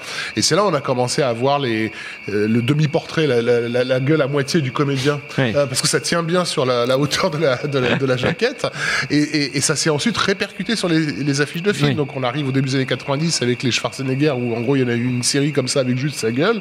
Euh, le DVD a aussi imposé ses propres, ses propres normes et tout, euh, le, dont le photoshopage graveleux et gravos. Enfin, euh, c'est voilà, c'est pas un, c'est pas un phénomène nouveau, et deux, faut pas non plus sublimer un, un- un passé hypothétique sous prétexte que les seules affiches dont on se souvient aujourd'hui du passé bah, étaient précisément Oui. celles qui étaient euh, hyper travaillées, etc. Mm. Quoi. Euh, voilà, il n'y a pas eu que du Drostruzan euh, dans, dans, dans, dans les 80s. Pardon. Euh, et, et voilà, et- je suis, moi, j'ai jamais, euh, comment dire, j'étais pas forcément un fan non plus de de, l'époque euh, mystérieuse, enfin de, de l'affiche qui intrigue, euh, Oui. notamment le cinéma européen beaucoup usé de ça dans, dans les années 60-70, euh, euh, où tu avais pas moi, une, une espèce de pomme avec deux pieds et puis un titre étrange, tu vois. voilà, en fait, c'était le nouveau Buñuel, fallait juste qu'on- Ça ne te- dit rien Par exemple, bourgeoisie voilà, avec la bouche et le chapeau. Voilà. hein. Euh, c'est, c'est- bon, les- voilà, on- la, la Pologne a- a- a- a- s'est fait un nom sur Internet parce que les gens découvrent aujourd'hui Oui, toutes les les affiches affiches polonaises, voilà, pour des Ouais. films comme Blade Runner, euh, Ouais. Star Wars et autres, en se disant mais qu'est-ce, qu'est-ce que c'est que ce truc de, de malade? Il y, a, il y a eu une exception culturelle qui a fait que là-bas, euh, euh, un film se vendait sous cet angle-là, Oui. mais ça reste encore une fois un truc de, de marchand de fête Oui, foraine. Quoi. Il faut, marketing, euh, ouais, oui, il faut oui, mar- oui. marketing au sens de marquer, Oui. euh, au sens de immédiatement de un- euh, interpeller le- marché euh, voilà. fort. oui. Ce qui compte, c'est pas c'est pas que le, le, le passant apprécie l'affiche. Ce qui compte, c'est qu'il retienne le titre et qu'il Oui. sache que ça sorte, c'est tout. Et qu'il ait envie, du coup, potentiellement, euh, d'aller le voir. Arnaud, toi, tu notais que ça. Moi, je suis pas d'accord. Tu es pas d'accord avec ça Avec mes camarades. D'accord. Je propose un duel parce que moi, on vient, on vient de me, me qualifier de pirate là, sur le chat. Donc voilà, c'est vrai qu'il y en a un et les pirates, viking, ça n'a un, jamais été à la fête. un pirate et deux rouquins. Je sais pas, ça, Ah, ça, je suis commence, un- comme- ça commence. comme J'ai dédié à Jumi. Un viking pirate. Euh, tu n'es pas d'accord, d'accord. Non, mais non. Voilà, c'est tout. super. Tu, avais, tu avais noté, me semble-t-il, dans nos conversations euh, euh, extérieures à ce micro, que ça avait par contre se développé tout un marché euh, parallèle euh, des affiches. Voilà, bon, mais d'abord, je vais quand même leur répondre. Réponds. Bon, je t'en prie. Euh, tu peux présenter l'émission à ma place si tu veux, il n'y a pas de souci. Bah, pourquoi pas ok, pourquoi d'accord. pas. Bon, euh, donc le, le- le truc, c'est euh, euh, on est, on est d'accord de toute manière sur le fait que euh, oui, euh, l'affiche c'est quelque chose qui est fait pour vendre à la base, effectivement. Quoi. Euh, le problème, moi, que j'ai à l'heure actuelle, et, et- et je sais que ça, ça a été relevé par beaucoup de gens justement qui sont qui sont de très grands collectionneurs d'affiches. Je pense notamment à Franck Darabont qui avait signé une très belle préface à un- il y a quelques années sur un, un ouvrage consacré à Drouz-Souzan. Drouz-Souzan, c'est rapidement évoqué tout à l'heure, mais c'est le, le grand affichiste des années 80, celui Oui. qui a créé les affiches de, de Retour vers le futur, euh, euh, les affiches des reprises de Star Wars, euh, certaines affiches d'Indiana Jones. Enfin voilà, il a créé des visuels qui ont quand même les, Goo- marqué, les Goonies aussi, oui. l'affiche des Goonies, c'est lui. Il a, il a créé des visuels qui ont marqué plusieurs générations. C'est du dessin photoréaliste avec des sortes de grappes. euh, Enfin, je sais pas comment décrire ça. T'as des, com- des compositions, euh, des compositions en rosace souvent, euh, avec qui ont été beaucoup repompées aussi, notamment à l'époque actuelle avec toutes les merdes là, à la Stranger Things ou à la Super 8 là, qui essaient de rendre hommage et donc où ils font des affiches à la Drostrozan mais mais qui n'ont pas euh, le, le- un quart de poil de- du sens de la composition de, de Strozan. Mais bon, bref. Donc il y avait ce bouquin sur Strozan. Darabont en avait fait la préface et il avait commencé. Il avait dit voilà. Alors euh, moi je suis quelqu'un de très branché sur la technologie. Il, il expliquait tout ce qu'il avait chez lui, euh, les euh, pour pas passer pour un vieux con en gros. Ouais, bah oui. Qu'il était au top de la technologie sur euh, euh, sur son équipement euh, informatique, euh, audiovisuel, euh, hi-fi, tout quoi. Et, euh, et il dit mais par contre euh, euh, les affiches c'est pas possible, c'est la merde totale à l'heure actuelle quoi. Euh, et alors bon bah justement il clouait au pilori euh, le, le- le Photoshop et tout ce que ça avait amené, que, que les affiches maintenant étaient faites par des, des graphistes euh, qui, qui, qui ne qui n'avaient pas de base artistique quoi, de, Oui. de formation artistique et euh, que donc ils faisaient n'importe quoi. Bah, que qui voilà. ne demandait pas forcément ça d'ailleurs. Voilà, on a toutes ces têtes flottantes là maintenant partout. Je me rappelle la une affiche d'E.T. euh, de- du Tintin de Spielberg qui était abominable avec des têtes flottantes dans le ciel comme ça. Bref, et, il disait oui, il y a un vrai problème parce que il y a, euh, euh, on ne vend plus les. Alors voilà, c'est toujours une histoire de vente effectivement, mais on ne vend plus les films de la même manière.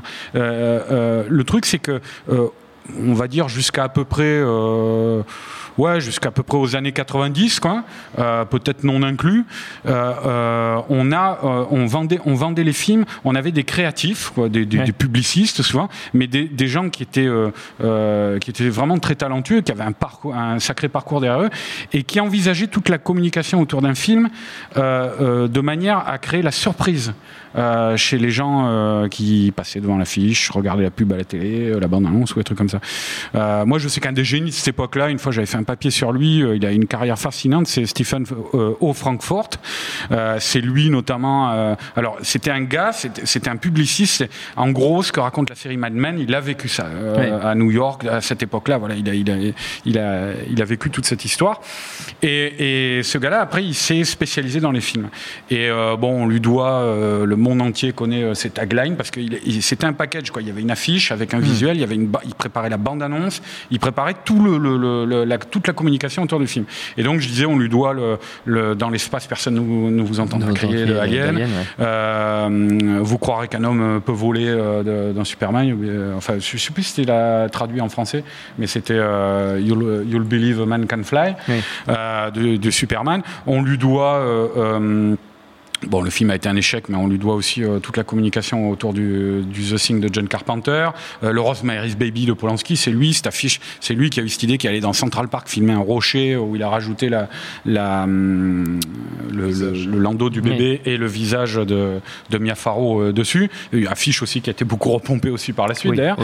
Mais, mais voilà, mais le truc, euh, quand je parle de ce mec-là, c'est qu'il y avait en fait à cette époque-là, et, je précise aussi, Stephen Frankfurt, il avait, il avait aussi réalisé un, générique de toute beauté euh, dans les années 60, qui était le générique de, de Silence et des Ombres, To Kill a Mockingbird, euh, qui, a- qui avait été euh, salué dans le monde entier, ce générique, et qui a été euh, beaucoup repris aussi par la suite. quoi.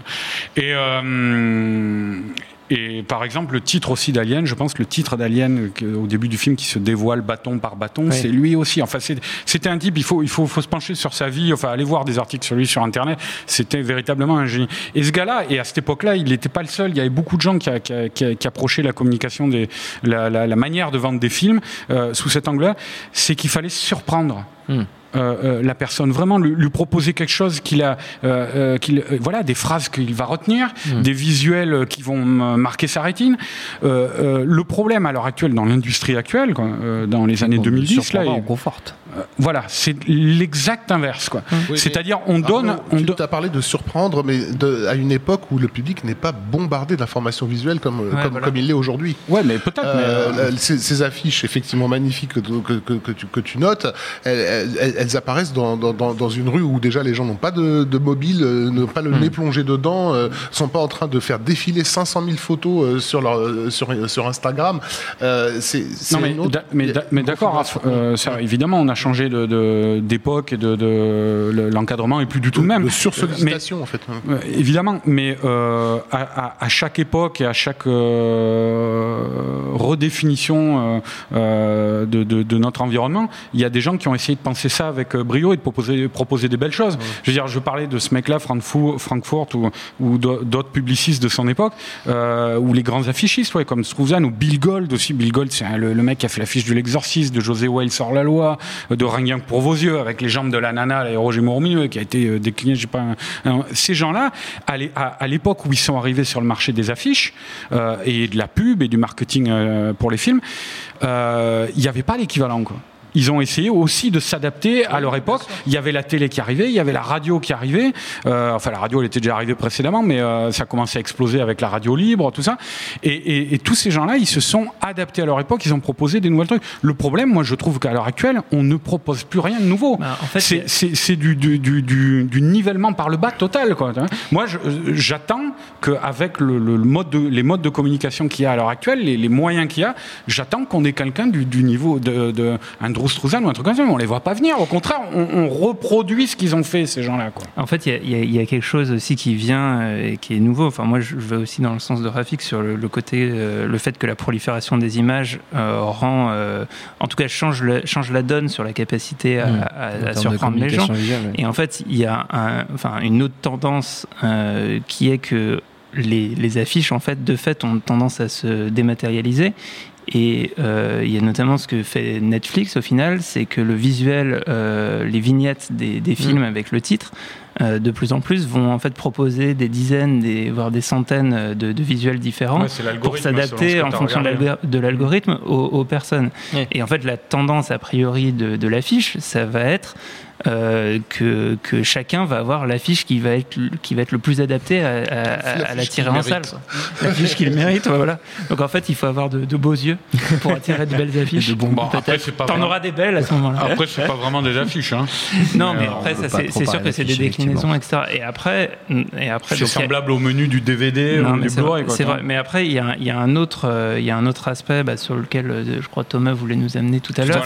J'ai euh, tenté, j'ai tenté ma chance. C'est le fait que c'est le fait que parallèlement, euh, parallèlement à la, à la production des affiches officielles, il y a pas mal de, de- de graphistes aujourd'hui qui euh, qui s'amusent à, à travailler justement tout l'imaginaire euh, autour des films pour proposer des, des affiches alternatives, parfois qui sont même entre guillemets retenues par le, le- le studio et, et, et utilisées dans la communication sans être réellement l'affiche officielle. Euh, et c'est ça qui pose question. En fait, c'est- à ce moment-là qu'on peut se dire, euh, quand on voit une affiche alternative euh, hyper élégante, hyper belle, hyper originale, on, on se demande mais pourquoi euh, ils ne l'utilisent pas comme Oui. l'affiche principale?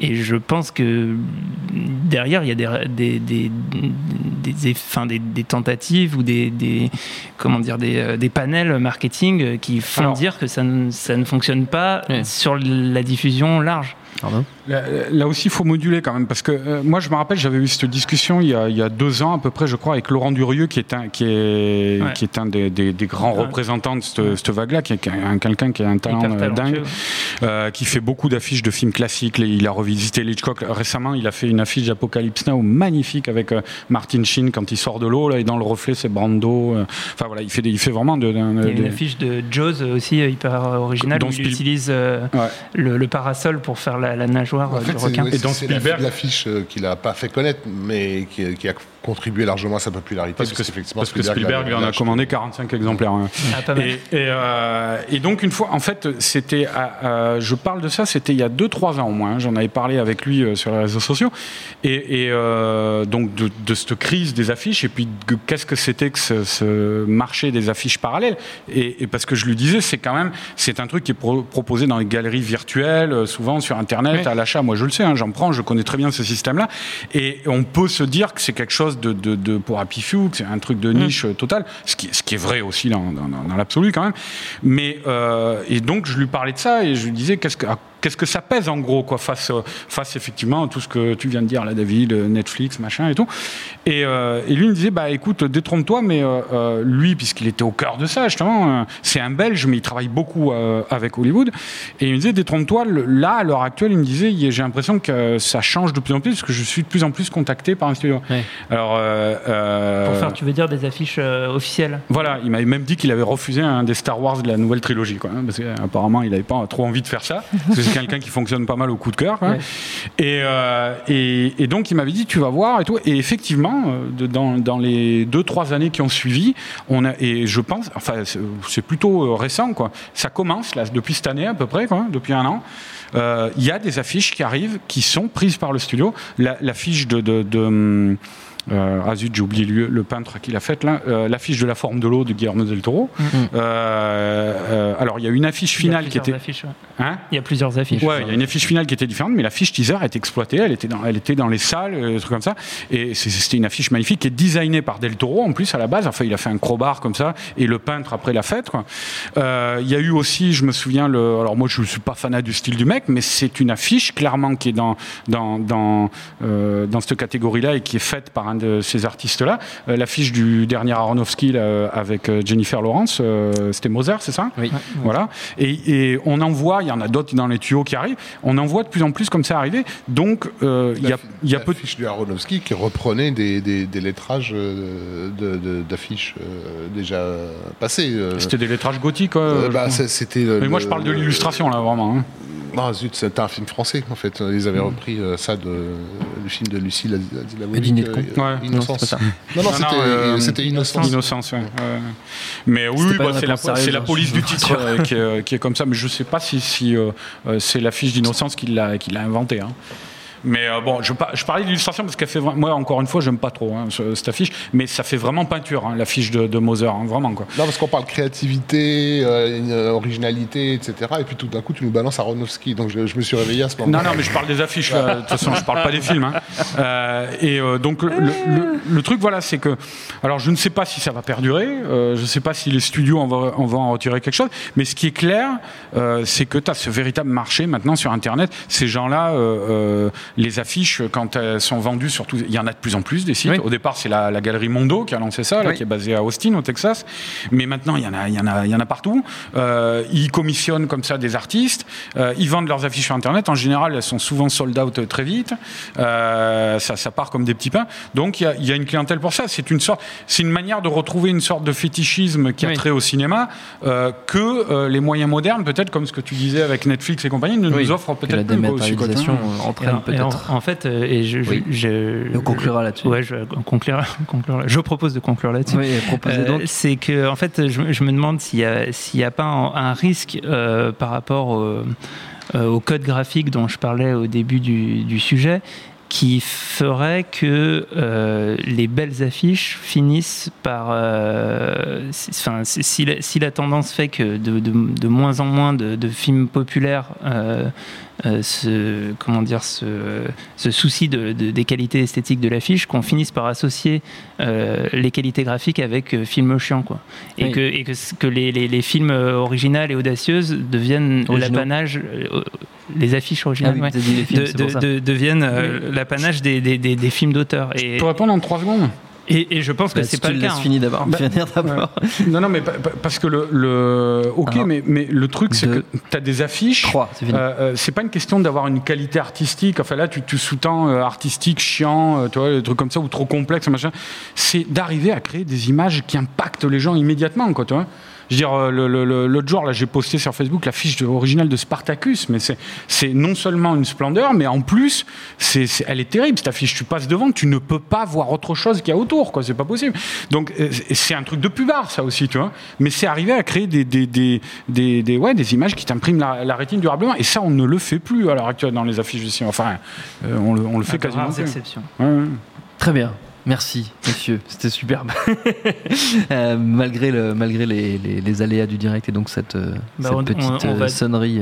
On rembourse pas a- les acouphènes et on tout. ne que- rembourse pas les acouphènes, malheureusement. Bon, Jimmy, tu sors plus maintenant. Mais Jimmy, Bah, par contre, tu ne, on tu pourra ne plus- plus aucun d'entre plus. nous Plus sortir, aucun d'entre parce nous que ne là, peut on on On dort tous là, super. Avant notre prochain sujet, et puis avant la pyjama partie du No Ciné Club, c'est le programme, évidemment, encore un petit jeu. C'est dans Sgt Pepper. C'est.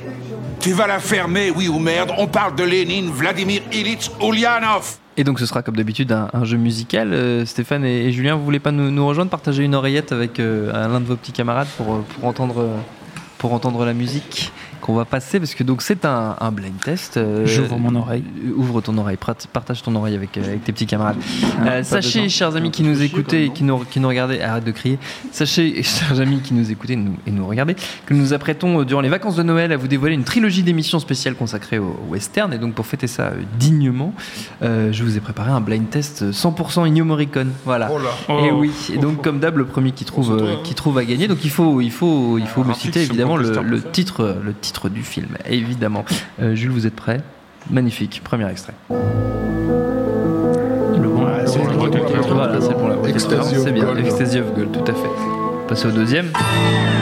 On n'aurait personne. Personne. Bien. Waouh. Le troisième. Il était une fois dans l'Ouest. Bien. Non, dans l'Ouest.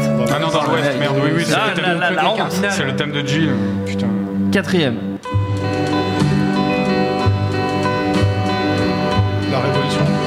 En Amérique? Non. Non, non.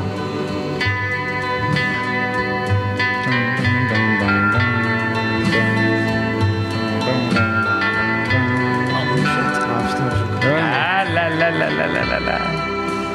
Ah. Hein? Euh, Un pistolet pour Ringo. Ah, pistolet pistol for Ah ouais, gun for Ringo. Il aurait mieux valu mettre le retour de Ringo, elle est 100 fois mieux la musique du retour. de Ringo. Oui, bah écoutez, non, c'est moi qui choisis. C'est moi qui choisis. hein. Ne soyez pas de mauvaise foi. Allez, le dernier. Pour Et pour quelques dollar. dollars de plus. Tout à fait. Ah, pour quelques dollars de plus. Pas la poignée de dollars. Pour quelques dollars de plus. Bravo, bravo, bravo. Superbe. Vous étiez tous euh, T'as même magnifiques. pas compagnie rose. salut, hein. Non mais euh, je, je sais, mais, je, mais vous m'emmerdez à critiquer mes choix en permanence. Merci. Moi, c'était très bien, Thomas, je trouve. Merci bien. Arnaud. Merci de ton soutien. Tu peux partir, hein, Stéphane, c'est bon. qu'est-ce, que, qu'est-ce, que, qu'est-ce que le CNC traficote avec le genre Le terme est un peu galvaudé, mais c'est bien de ça qu'il s'agit. Visiblement, la vénérable institution, on a déjà eu l'occasion d'en parler, vénérable institution qui nous a habitués à débiter de la, à la chaîne des films d'auteurs où les gens vont acheter le pain, a décidé de corser un peu le jeu en mettant des sous dans des styles jusque-là méprisés. Alors après les films d'horreur et les polars à la française dont on avait causé en début d'année, voilà que le CNC se met en chasse de comédie musicale. Jimmy Batista revient à table, ça me fait très peur. Se met en chasse de comédie musicale en lançant un grand appel à projets pour financer des projets, donc signés par des jeunes créateurs. Qu'est-ce que ça vous inspire tout ça, les amis? Rien. un grand silence frisé s'ensuit. Non, bah, moi, Bah, David, allez, vas-y, hein, David, lance-toi. Non, mais je vais- Alors, en fait, il y, a- y y plusieurs choses. Donc, déjà, Oui. il y, avait euh, La première. la, la commission euh, cinéma de genre euh, qui a été lancée, je ne sais plus quelle date exactement. C'était en mars, en de- de mars, euh, voilà. Donc, il y a- il y a. Il y avait eu des, des- des ateliers d'écriture qui avaient été faits l'année euh, avec. Sofilm euh, en, amont. Ils ont écrit au moins dans ces ateliers? Bah, officiellement, en tout cas. A priori, oui.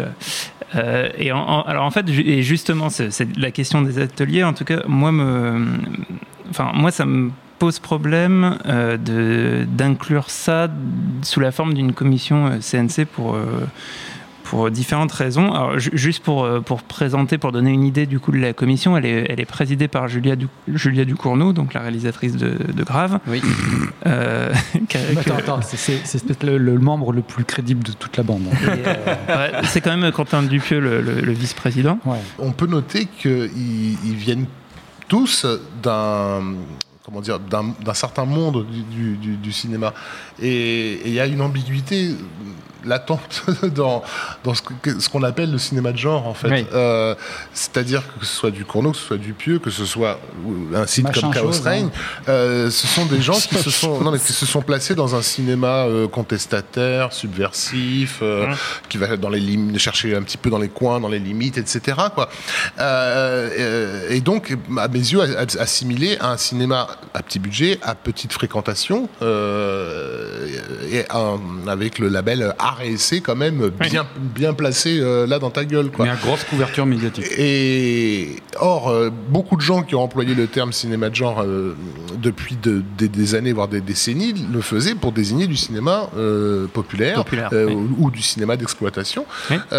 Et ça, c'est quelque chose qui ne rentre pas du tout en- encore dans, dans la tête de, de- du système euh, français quand on emploie le terme cinéma de genre. Quoi.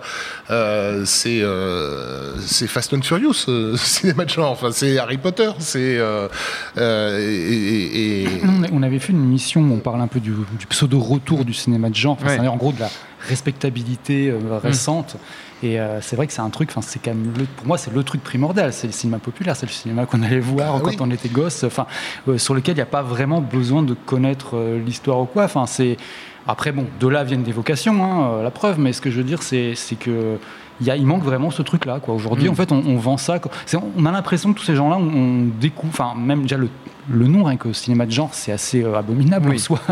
Euh, mais mais c'est surtout, enfin, que euh, on a l'impression que tous ces gens-là ont découvert tout, ce- tout ce pan-là du cinéma récemment, en fait, quoi. Mm. Et que c'est devenu respectable récemment. C'est-à-dire que on a Il y a rien pire ouais. que les convertis récents, tu sais. hein. et je sais très bien, quoi. Mais, mais c'est surtout, c'est que ça donne un côté, c'est-à-dire que de la même manière que il y a quelques années, quand on allait chez des gens et que tu voyais qu'il avait tous les ouzous, tous les machins, enfin, on sentait qu'il y avait des, des- des- des espèces de cinématographie un peu euh, impo- pas imposées, mais genre euh, nécessaires, quoi. Enfin, un peu comme, Mm. comme, comme les gens qui ont dans leur bibliothèque tous les classiques, mais qui, qui, voilà, qui finalement n'ont ont pas, vraiment, ouais. pas vraiment lu, quoi. Ouais.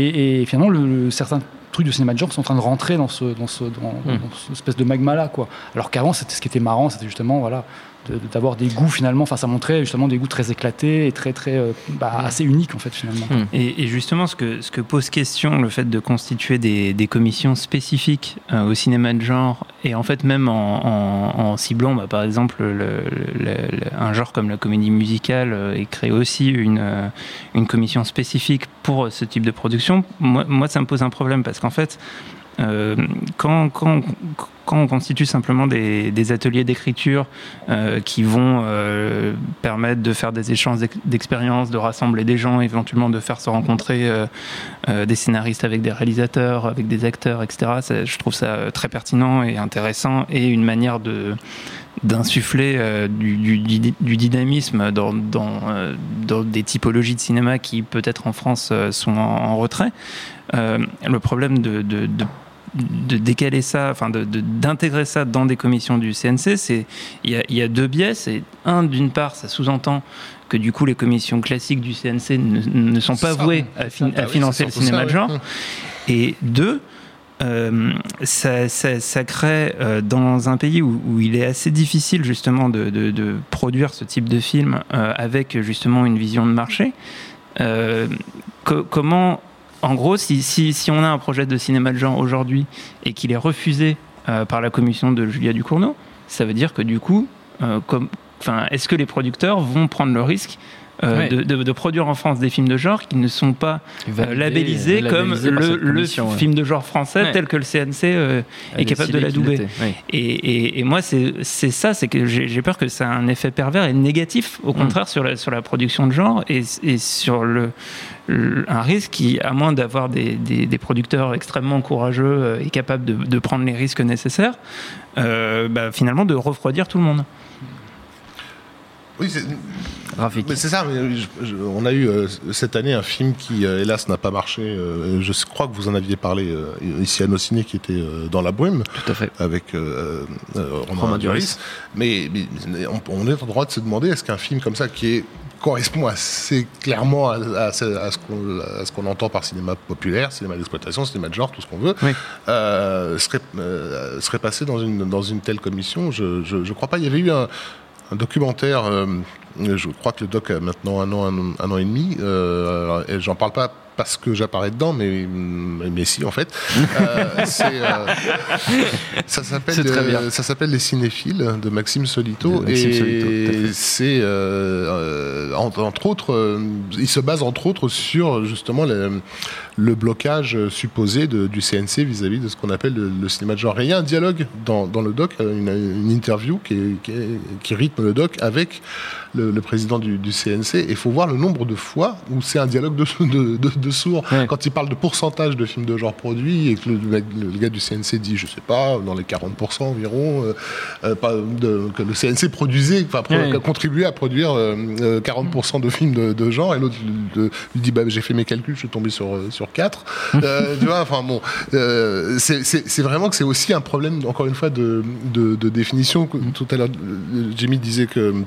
Il y a des films comme ça qui sont en train de rentrer dans le, le, le classique à la Ozo qu'il faut avoir vu. Euh, je pense qu'on on peut euh, mettre dans, dans, dans, dans cette liste-là un film comme Le Suspiria d'Argento, euh, qui a été hissé subitement donc, au, au rang de classique. Donc, on, on oublie volontiers qu'il a surtout survécu par des années et des années de vidéoclub, donc Oui. clairement sur un public de base et bien, bien populo, mais surtout qu'on oublie que toute cette vague de films d'horreur italiens qui ont été précédés par les, par les Giallo euh, avant fonctionnaient vraiment sur des, de l'exploitation. On a tiré le chaland avec une histoire de meurtre, d'enquête policière, euh, etc. Et, et- et- et- La potentialité de voir un et peu le fait et, et le fait que, que, que, que ces films étaient produits en, en- en masse euh, pour, pour exploiter un filon permettait à certains petits malins de venir mettre leur patte artistique au poète poète euh, et, et- et donc dans le cas d'un d'un Argento d'en faire un film aussi improbable que, Ah, que Su- Suspiria. Su- Suspiria, c'est pas compliqué. Moi, quelqu'un maintenant qui me déclare sa femme pour Suspiria, je, je me barre en courant. Enfin, je me méfie c'est en tout cas. ça Alors qu'avant, quand j'étais ado, je me rappelle quelqu'un qui me disait qu'il aimait Suspiria. J'ai tout de suite dit Ah ouais, toi aussi Donc Voilà. euh, le, le rapport, il a changé parce que, parce que le, justement, euh, euh, des gens. vieilli, Arnaud, t'as vieilli. Non, non, c'est parce que c'est des gens qui se sont emparés d'un truc et qui l'ont euh, euh, dénaturé. Mais vraiment dénaturé. Alors, moi, moi j'ai Moi, pas je, vu. ouais, je sais pas si c'est une bonne chose de, de, de s'en prendre à, euh, Aux gens qui aiment. aux gens qui aujourd'hui aiment à leur manière, euh, plutôt que de, de, de, de, de- proposer l'idée qu'il y a autre chose de plus important avant d'en arriver aux considérations euh, de, de ces films-là aujourd'hui, euh, c'est de se dire qu'est-ce qui, qu'est-ce qui a fait que ces films aient pu exister au moment où ils, où ils sont, où ils sont sortis et pourquoi on a peur de ça, pourquoi on a peur de la notion de cinéma d'exploitation Euh, et justement des, des organismes d'État comme le CNC, je pense que c'est- un gros mot pour eux. quoi. Euh, Il y, y a quand même l'idée de, de faire un cinéma euh, euh, épuré de toute notion euh, euh, Commercial, commerciale, etc. ouais, non, pourquoi de, on- on- Le CNC est là pour aider à, à- à toute création euh, qui, euh, comment dire, de, de gens qui auraient du mal à se financer par, par, par, par d'autres moyens. Si ces gens ont envie de faire du, de- du pognon, les- Bah, ça ne devrait pas euh, façon- être un handicap. De toute façon, cette commission, par euh, son intitulé, par les gens qui en composent le jury, par le budget qui lui est alloué, ridicule, quoi. Euh, enfin, je veux dire, tout dans cette commission hurle à la face des gens qu'il faut surtout pas que le cinéma de genre euh, devienne quelque chose de populaire et de se répandre. tu vois. C'est- purement un truc de, de, de- pour, pour un petit cénacle, quoi. Voilà. Ils veulent en faire ça. Et, et donc, bah, encore une fois, on, on passe euh, pour les, pour les éternels râleurs. Parce Oui, que, euh, on a qu'à l'habitude. côté, bah, on vous l'a mis, votre commission, et là, vous n'êtes pas content. euh, mais on on s'est même pas compris sur les, les termes de, Oui. de, de- de base. Qu'est-ce ouais. qu'on entend par cinéma de genre quoi Hmm. On entend un cinéma qui va vers son public. Euh, et pourquoi n'arrive-t-on pas, euh, non seulement à, à- à le financer au niveau de l'État en France, mais à, à le financer tout court, même, même Hmm. dans les canaux dits commerciaux On ne sait même plus. Enfin, un film que, justement comme dans la brume, apparemment posait des problèmes au service marketing de TF1 parce qu'ils savaient, ils savaient pas comment vendre des films comme ça. Enfin, on peut leur dire, bah, je sais pas, mettez un money shot, quoi, euh, ce qu'ils ont fait dans la bande-annonce. Euh, mettez les comédiens euh, à la télé pour, le- pour, pour qu'ils disent aux gens, c'est extraordinaire. Je me suis jamais euh, autant euh, fait flipper moi-même en me voyant sur un écran. Enfin, je sais pas n'importe quoi, mais euh, soyez des, des marchands de fêtes foraines, quoi. C'est vraiment un. J'ai l'impression que c'est une, maladie culturelle dans, dans, dans, dans, dans ce pays de, de, de refuser encore et toujours la notion foraine euh, euh, de, de- du cinéma. quoi. On ira mettre euh, abolition du CNC dans les cahiers de doléances lorsqu'ils les Non, auront. euh, mais moi, je suis pas lorsqu'ils les du auront tout, remis. mais- euh, lorsqu'ils les auront remis euh, très prochainement au bout du jour. On l'espère, on l'espère en tout cas. Euh, on s'approche Ah de la fin. Oui, mais bien sûr. Espèce de vilaine Je petite suis- graine de séditieux. Je, suis un séditieux de base. Euh, on s'approche de la fin, euh, messieurs, vous pensez y échapper, mais non, il reste un jeu. Sais où tu te caches.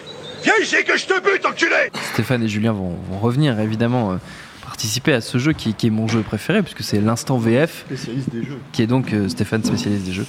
Euh, l'instant VF qui est donc pour ceux qui, qui- qui verraient les, ou entendraient l'émission pour la première fois c'est un extrait d'un film dans sa magnifique version doublée dans la langue de Molière. Et donc euh, comme c'est en plus souvent un- comme d'habitude un film récent c'est d'autant plus difficile à trouver. Et celui qui trouve récoltera notre plus grande admiration. Jules vous pouvez envoyer le premier extrait Je salue mes Warboys Mad Max Fury Road. Bien joué Arnaud Bordas. Bah, Warboys, hein. Ah ouais, oui, j'avais laissé, j'avais laissé un indice. J'avais laissé un indice. Oui. Salut. Allez, salut Stéphane.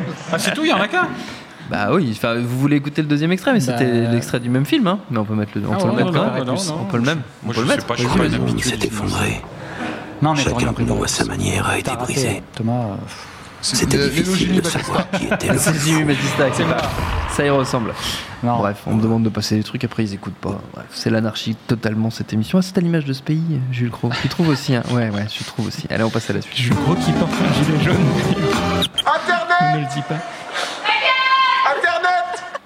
On déballe donc, euh, comme euh, prévu, comme toujours, euh, le- les questions de nos amis internautes et internautes qui nous disent qu'il y, a des- qu'il y a des tensions entre Rafik et Arnaud, mais c'est faux, c'est faux. Il n'y a pas, Pas de du tension tout, entre alors Rafik et là. Arnaud. Il n'y a que de l'amour entre Rafik et Arnaud et beaucoup, beaucoup de poils. On leur, on leur dit qu'on Euh, couche ensemble? Et bah, c'est pas la peine, c'est votre vie privée. Ça veut dire qu'il y a de On la tension, effectivement. Effectivement. Non, mais alors on attention. est, on n'est pas, on n'est pas d'accord sur un truc. Alors ça y est, il y a des tensions. là, Mais Mais, oui, qu'est-ce mais que c'est que écoute, cette société écoute, de merde? Calme-toi, Arnaud. Calme-toi. tu me fais peur. Tu me fais peur. Je vais sursauter. Euh, c'est pas grave. Frédéric nous demande ce qu'on pense de la fin d'EuropaCorp en tant que distributeur. pas grand chose. Non, non, bah, Non, mais Visiblement, c'est- pas c'est grand pas- chose. c'est pas- non, mais c'est pas bien, euh, quelque part. En tant que distributeur, je parle Oui. pas des histoires qu'il y a de, de, de coucherie derrière et tout, non, mais. Non, mais- surtout que euh, visiblement la, la- la fin programmée d'EuropaCorp date d'avant le, Oui, le oui, scan- c'est le ça. scandale de. Ah bah oui, c'est plus Il y avait les Ouais. comptes dans le rouge et tout. Ouais. hein, C'était, euh, moi, comme tout le monde ici, j'imagine, euh, pas, pas fan de leur, de, leur, de leur production, mais au moins il y, avait, il y avait une production et ils avaient leur formule, ils, avaient, ils ont réussi à, faire des succès internationaux et, et du coup à faire bosser des techniciens français, pas seulement des techniciens, des artistes aussi. euh, Enfin, je veux dire, il y a- des tas de gens qui, qui ont pu faire des choses euh, dans ce pays par euh, l'existence d'un- truc comme ça, d'un système comme ça. Le problème, c'est pas EuropaCorp, le problème, c'est pourquoi il n'y en avait pas d'autres? Pourquoi il y, a- Oui. pourquoi il y en a pas il y a 5 ou 6 que ça, oui. des, des, des, des, des boîtes de prod Mm. comme ça qui ont envie de conquérir le monde. quoi? Très bien. Alors on nous demande, on nous pose plein de questions sur Mortal Engines. Je précise que nous n'aurons pas parlé parce que il va y avoir une émission sur Mortal Engines euh, qui sortira mercredi que vous pourrez écouter mercredi. Et donc là vous saurez tout ce qu'on a, en a pensé à ce moment-là. Oui. Mortal Engines, donc. Oui. Donc il y, a- il y a à la fois des pantalons et des mortiers. Non, pardon. ça c'est bien parce qu'en fait, vous n'êtes pas obligé de faire des blagues à chaque fois sur ce titre. Honnêtement, Honnêtement. euh, Alex Servo, euh, le atomisé. Quoi. Oui, c'est vrai que c'est vrai que mais du coup, ça me fait, ça me fait n'est pas là, plaisir mais- parce que la- Ouais. la- la- ma blague horrible que les gens sur entendront dans le sur Mortal Engine, qui était donc c'était elle, ça, était, ça- elle était moins bien que les jeans, mais mais mais, mais c'est un peu du même pays quoi. C'est un peu du même, du même pays, effectivement, comme tu le dis. du même tonneau. Voilà, voilà. Euh, on nous demande euh, que la- maintenant que la Warner a rapporté plus d'argent avec des films à petit budget en 2018, on nous cite Crazy Rich Asian, A Star is Born, The Nun, etc. Peut-on espérer plus de petits films? Moins de blockbusters, plus de petits films.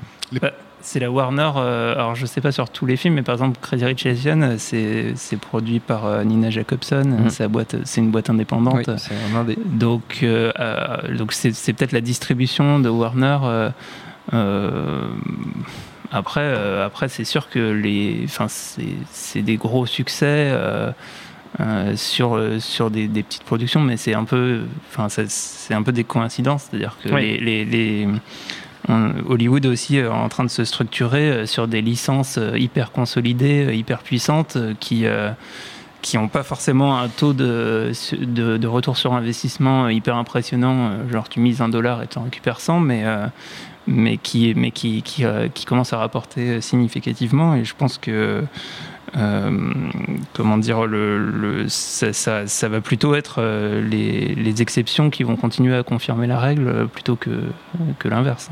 Et puis pro- produire plein de petits films, c'est plus compliqué à marketer pour des boîtes comme ça qui sont euh, des espèces de gros coups de canon internationaux. euh, Oui. Donc sur un film, ça va, on- euh, ils connaissent le plan, mais c'était dès, dès les années 70, Net- Netanen avait eu un système comme ça où il, avait fait le calcul que s'il produisait 10 films à 1 million ch- chacun, le simple fait qu'un de ces films soit un succès, lui, rembourser tous les autres Oui. tous les autres films produits et pourtant et ça a marché parce qu'il n'a pas eu un mais deux énormes succès, American Graffiti et l'autre je sais plus, et, et pourtant ça n'a pas tenu, ça n'a Oui. pas tenu à cause du marketing en fait. Oui. Bon.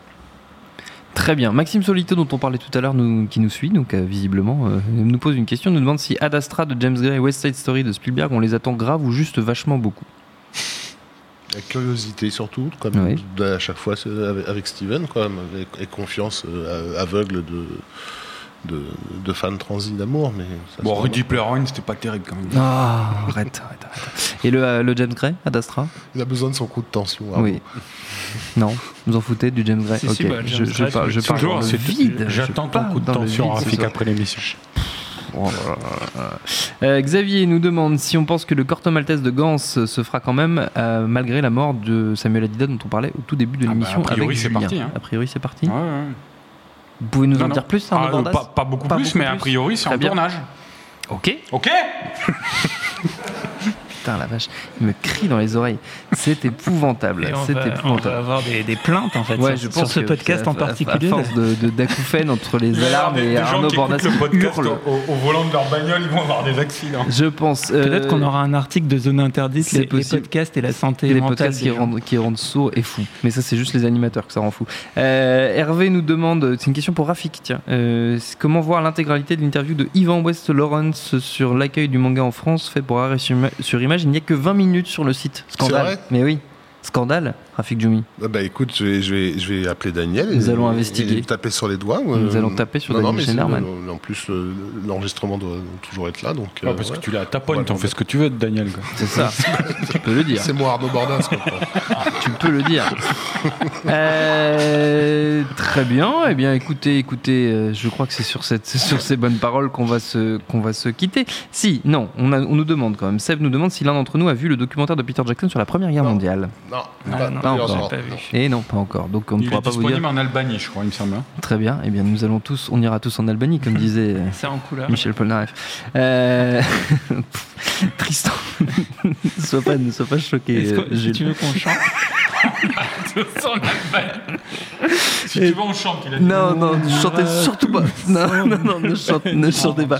Euh, Tristan nous demande ce sera la dernière. Je savais, je savais que j'aurais pas dû rester. Pas dû rester. La dernière question, ce sera la dernière question. Tristan nous demande on se regarde quoi comme bon film à la fin de ce live C'est la seule bonne Mais question ton qui cul, putain, ouais, ouais, est-ce qu'on va regarder On en est là, Jimmy, quoi. Voilà. Jimmy, ça va pas ou quoi Non, je sais pas, je sais pas ce qu'on va regarder. Non Pas un- une suggestion pour nos amis qui nous regardent Il pas. est tard le soir, il est Ah, bah, 22h. cette heure-ci, euh, Alors, on je sais tous pas, plein, on l'a un- tous plein, là. Un boulard. Ouais. Oh. Non, mais non, mais non, mais non, mais non. mais Un non. petit brasser, là, voilà, allez hop. Oh là là là là là vous êtes d'une lourdeur, on va se quitter là-dessus. Merci à tous d'avoir participé.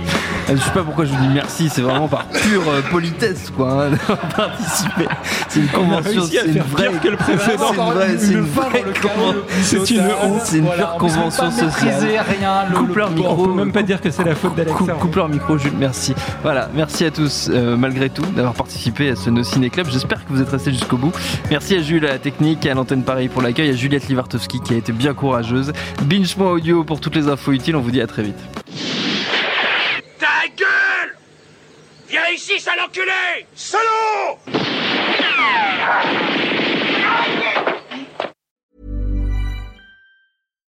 Botox Cosmetic, out of botulinum toxin A, FDA approved for over 20 years. So, talk to your specialist to see if Botox Cosmetic is right for you. For full prescribing information, including boxed warning, visit BotoxCosmetic.com or call 877-351-0300. Remember to ask for Botox Cosmetic by name. To see for yourself and learn more, visit BotoxCosmetic.com. That's BotoxCosmetic.com.